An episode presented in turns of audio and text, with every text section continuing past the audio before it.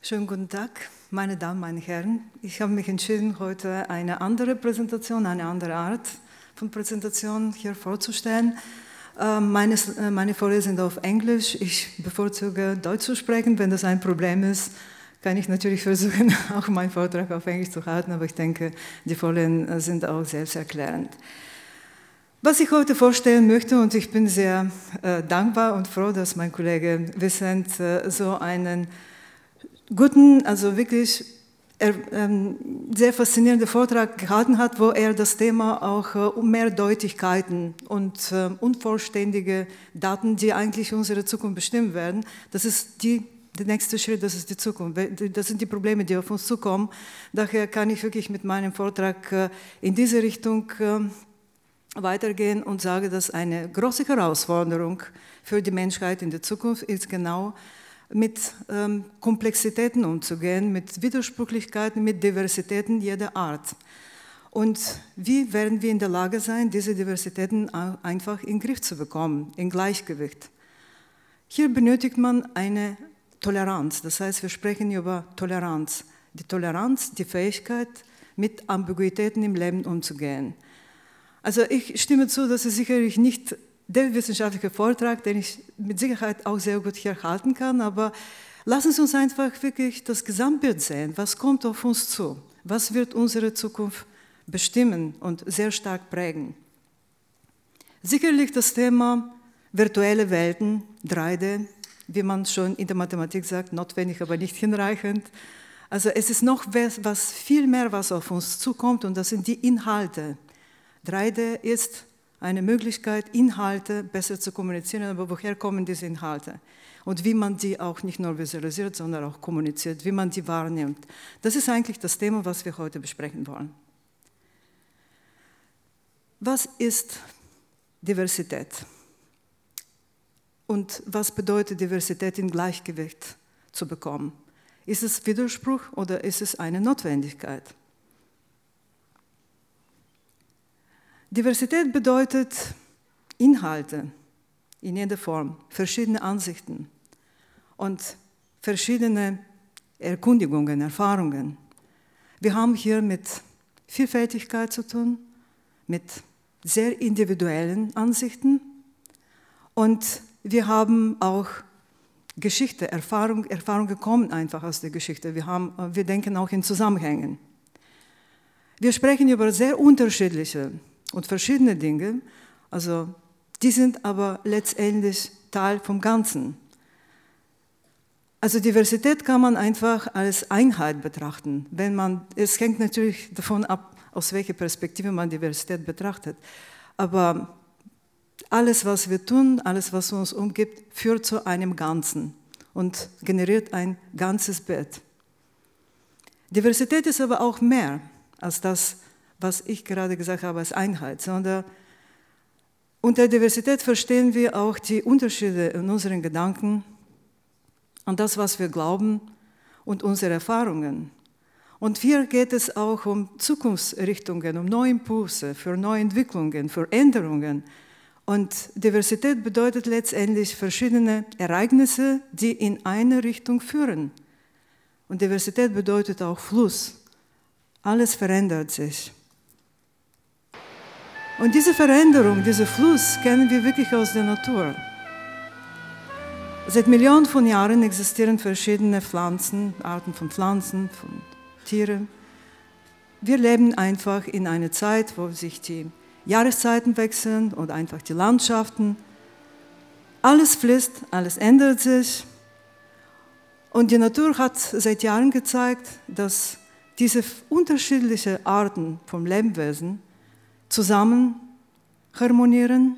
Und die Harmonie ist das, was wirklich Diversität in der Natur auch kennzeichnet. Wenn man dieses Bild sieht, fragt man sich, wo sind wir die Menschen? Was fehlt im Moment sind die Menschen. Was heißt Diversität bezogen auf uns Menschen? Wir sind sehr stark geprägt durch verschiedene Kulturen, durch verschiedene Alter, Arbeitsweise oder Lebensweise. Und Diversität bei uns, bei den Menschen, bedeutet auch Unterschiedlichkeit und verursacht Kontraste. Warum sprechen wir eigentlich nicht über Harmonie oder Kontraste? Wir sprechen über Kontraste, weil Menschen haben die Fähigkeit, sich miteinander zu vergleichen. Und sie merken die Unterschiede viel, viel deutlicher. Das heißt, sie sind geprägt durch Kontraste, durch Unterschiede und nicht durch die Harmonie, die in unserem Leben herrscht. Und diese Kontraste bedeuten auch, besonders in unserer dynamischen Zeit, dass wir immer mehr wissen, aber weniger können oder weniger aus diesem Wissen was machen, dieses Wissen verwenden. Wir leben in der Zeit des Hightechs und haben eigentlich keine Zeit. Und wir leben in der, ja, in der Zeit der Globalisierung und kämpfen immer noch mit Problemen der Armut und ähm, haben insgesamt ein Wohlstandsproblem. Schneller, höher, weiter, aber wohin, haben wir uns diese Frage gestellt. Und was bedeutet in Zukunft unser Leben? Sehr oft führen die Probleme, die wir heute nicht lesen, äh, lösen können, auch zu Konflikten. Es ist ganz klar, dass wir auf diese Weise nicht weiterkommen. Wir müssen uns als Menschen die Gedanken machen, wohin mit den modernen Technologien, mit der Möglichkeit, die uns wirklich die Technologie gibt. 3D, wunderbare Möglichkeit. Was kommunizieren wir durch 3D? Können wir auch mit widersprüchlichen Informationen umgehen? Und wir sind im 21. Jahrhundert wirklich herausgefordert durch Cyberspace, durch Internet und Webkultur, durch Gen I, alles was mit Innovation zu tun hat, beginnt mit I. Und fragen uns, was passiert mit unserer Identität, in unserer Intuition, unserer menschlichen Intuition, unserer Emotion. In einer Zeit, wo physische und virtuelle Realitäten verschmelzen.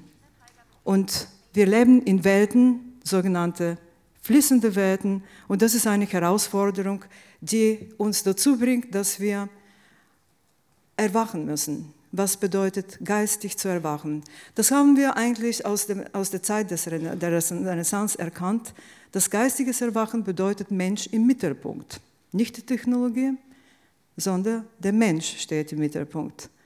Mensch mit seinem Wissen, mit der Fähigkeit, Wissen auch zu kommunizieren, visualisieren, verständig nach außen zu kommunizieren, mit der Fähigkeit auch Wissen umzusetzen und zwar wirklich in logische Verknüpfung. Also die großen Erfindungen und Entdeckungen dieser Zeit waren einfach Ergebnis des menschlichen Erwachens. Weil der Mensch hat gelernt, in dieser Zeit, in der Zeit der Renaissance, die Realität zu erfassen. Er hat sich mit diesem Thema befasst. Wie erfasse ich die Realität? Das, was uns Menschen sehr stark prägt, und das ist ein Begriff aus dem Ingenieurbereich, ist das innere Auge des Ingenieurs, des Menschen insgesamt. Das heißt, was wir, wir müssen erwachen einfach, dass wir als Menschen innerlich empfinden und verstehen, einfach besser zum Ausdruck zu bringen. Das heißt, dass wir das Unvorstellbare oder einfach das Unsichtbare sichtbar machen. Und diese, diese Möglichkeit des inneren Sehens müssen wir auch jetzt mit Hilfe der modernen Technologien, mit 3D, versuchen nach außen zu tragen, genau wie mein Kollege auch in seinem Vortrag äh, gesagt hat. Es ist sehr schwierig, Mathematik wirklich greifbar, sichtbar, erlebbar zu machen. Aber das müssen wir. Das ist die, Art, die einzige Art, wirklich die Komplexität, die Probleme der Komplexität auch zu lösen. Wie sieht die Zukunft aus? Es gab einen russischen Mathematiker, Kondratiev, der sich äh, Gedanken gemacht hat, wie sich die Menschheit entwickelt hat und hat festgestellt, dass es wirklich Zyklen gibt, die unsere, unsere äh, menschliche Entwicklung sehr stark prägen, durch verschiedene Technologieinnovationen. In den letzten 50 Jahren wurden wir sehr stark geprägt durch die Informations- und Kommunikationstechnologien. Was kommt danach? Was kommt als nächstes? Faktor Mensch. Mensch im Mittelpunkt. Der Übergang von von Mensch als Ressource zum Resourceful Humans. Das heißt, der Mensch kommt wieder nach der Renaissancezeit, kommt der Mensch wieder in, den Mittelpunkt. Und warum ist eigentlich diese Rolle, äh, Rolle verloren gegangen? die ist sicherlich, man kann auch viel darüber reden, also ich möchte mich auch nicht natürlich in diese Problematik jetzt in dieser Form nicht vertiefen, aber durch die Industrialisierung und durch die Spezialisierung sind die logischen Verknüpfungen zwischen Wissen und Wissenschaft, zwischen Kommunikation und zwischen Umsetzung irgendwie verloren gegangen. Und jetzt durch die Möglichkeit, den Mensch wieder im Mittelpunkt äh, zu setzen, besteht wieder die Möglichkeit, durch diese mentale ähm, ja, Fähigkeiten, die der Mensch hat, ähm, wieder sich auf das zu konzentrieren, was für die Menschen wichtig ist. Lassen Sie uns einfach die Technologie für uns arbeiten. Weil die Trends, die uns wirklich sehr stark beschäftigen werden in Zukunft, sind steigende Individualität, Emotion, subjektive Wahrnehmung, Begeisterung, das, was wirklich Menschen von Produkten erwarten und einfach vom, vom Leben. Mensch in einer dynamischen Gesellschaft, Mensch in der Wissenschaft und Mensch in der Wirtschaft. Was wir erleben, und das ist passiert wirklich in der letzten Zeit sehr, sehr intensiv, ist, dass Wissens- und Technologiegenerationen sehr schnell wechseln, immer schneller und schneller. Innerhalb eines menschlichen Lebens wechseln viele Generationen und das war nicht der, der Fall vor 20 oder 30 oder 50 Jahren. Wir müssen lernen, wie wir mit Wachstum umgehen. Und die Konsequenzen sind, dass Wachstum sehr viel mit Undeutigkeiten, mit Widersprüchlichkeiten zu tun hat, hat auch damit zu tun, dass wir fähig sein müssen, Dinge zu, auch zu, anzunehmen, zu verstehen, die wir wahrscheinlich nicht akzeptieren, die unakzeptabel auch erscheinen. Und das ist unsere größte Herausforderung. Und das nennen wir auch Ambiguitätstoleranz. Ambiguitätstoleranz hat sehr viel auch mit menschlicher Wahrnehmung zu tun. Und die menschliche Wahrnehmung war sehr stark geprägt in der Geschichte durch visuelle Information. Visualisierung steht mit Sicherheit im Mittelpunkt unserer menschlichen Wahrnehmung. Noch seit der Steinzeit in Form von Zeichen, Zeichen auch in der Antike im Renaissance, in der Industrierevolution selbst, jetzt, wo wir wirklich sehr, sehr leistungsfähige Informationstechnologie haben, konzentrieren wir uns immer noch sehr stark nur auf die visuelle Darstellung, auf visuelle Kommunikation, visuelle Reproduktion. Aber der Mensch ist in seine visuelle Wahrnehmung sehr eingegrenzt und nutzt technische Geräte und im Mini- und Nanobereich ähm, zu erforschen, also diese Bereiche zu erforschen einfach, oder einfach ferne Galaxien auch zu erkundigen. Das heißt, der Mensch ist sehr eingeschränkt in der Aufnahme und Verarbeitung von visuellen Informationen. Das heißt, für mich 3D und die Zukunft geht einfach viel weiter als nur die visuelle Information, die wir, über 3D kommunizieren. Es geht darum, dass die Menschen in der Lage sind, über alle menschlichen Sinneskanäle zu kommunizieren, zu empfinden, zu, zu empfangen, zu die Informationen zu verarbeiten und zu kommunizieren. Es gibt auch sechster und siebter Sinn. Sicherlich sehr schwierig, sowas auch technologisch umzusetzen. Nur wenn wir über erweiterte Realität sprechen, über eine Realität, wo wir als Menschen auch im Mittelpunkt stehen, müssen wir in der Lage sein, so wie in der Realität über alle Sinneskanäle auch zu kommunizieren. Dann sind wir auch in der Lage, größere Mengen Informationen, auch Wissen zu verarbeiten, auch wenn es widersprüchlich ist. Das heißt in Zukunft, dass wir zusätzlich zu den Immersionen, die wir aus der virtuellen Realität kennen, die Möglichkeit, in virtuelle Welten einzutauchen, auch Interaktion benötigen, aber insbesondere auch Imagination. Die Art auch emotional auf Dinge zu reagieren, die physisch noch nicht existieren.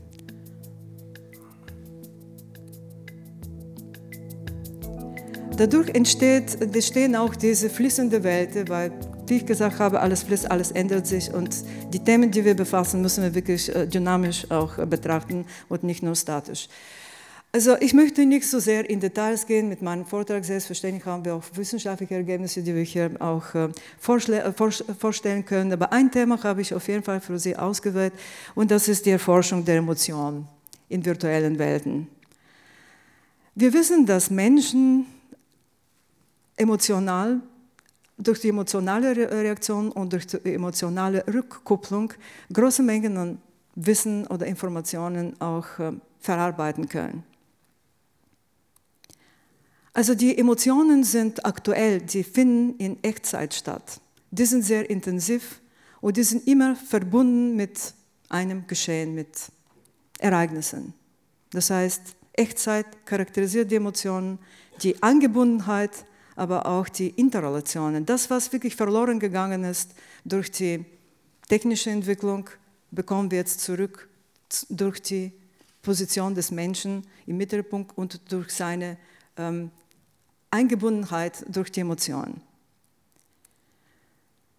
Um, die, um, genau diese Unterschiedlichkeit und diese Widersprüchlichkeit äh, in Gleichgewicht zu bringen, befasst man sich auch aus wissenschaftlicher Sicht mit Emotionen und stellt man fest, auch durch Studien, die wir durchgeführt haben in meinem Institut, dass viele Entscheidungen unbewusst stattfinden. Zu 70 zu 80, bis 70, 80 Prozent an Entscheidungen trifft man auch intuitiv.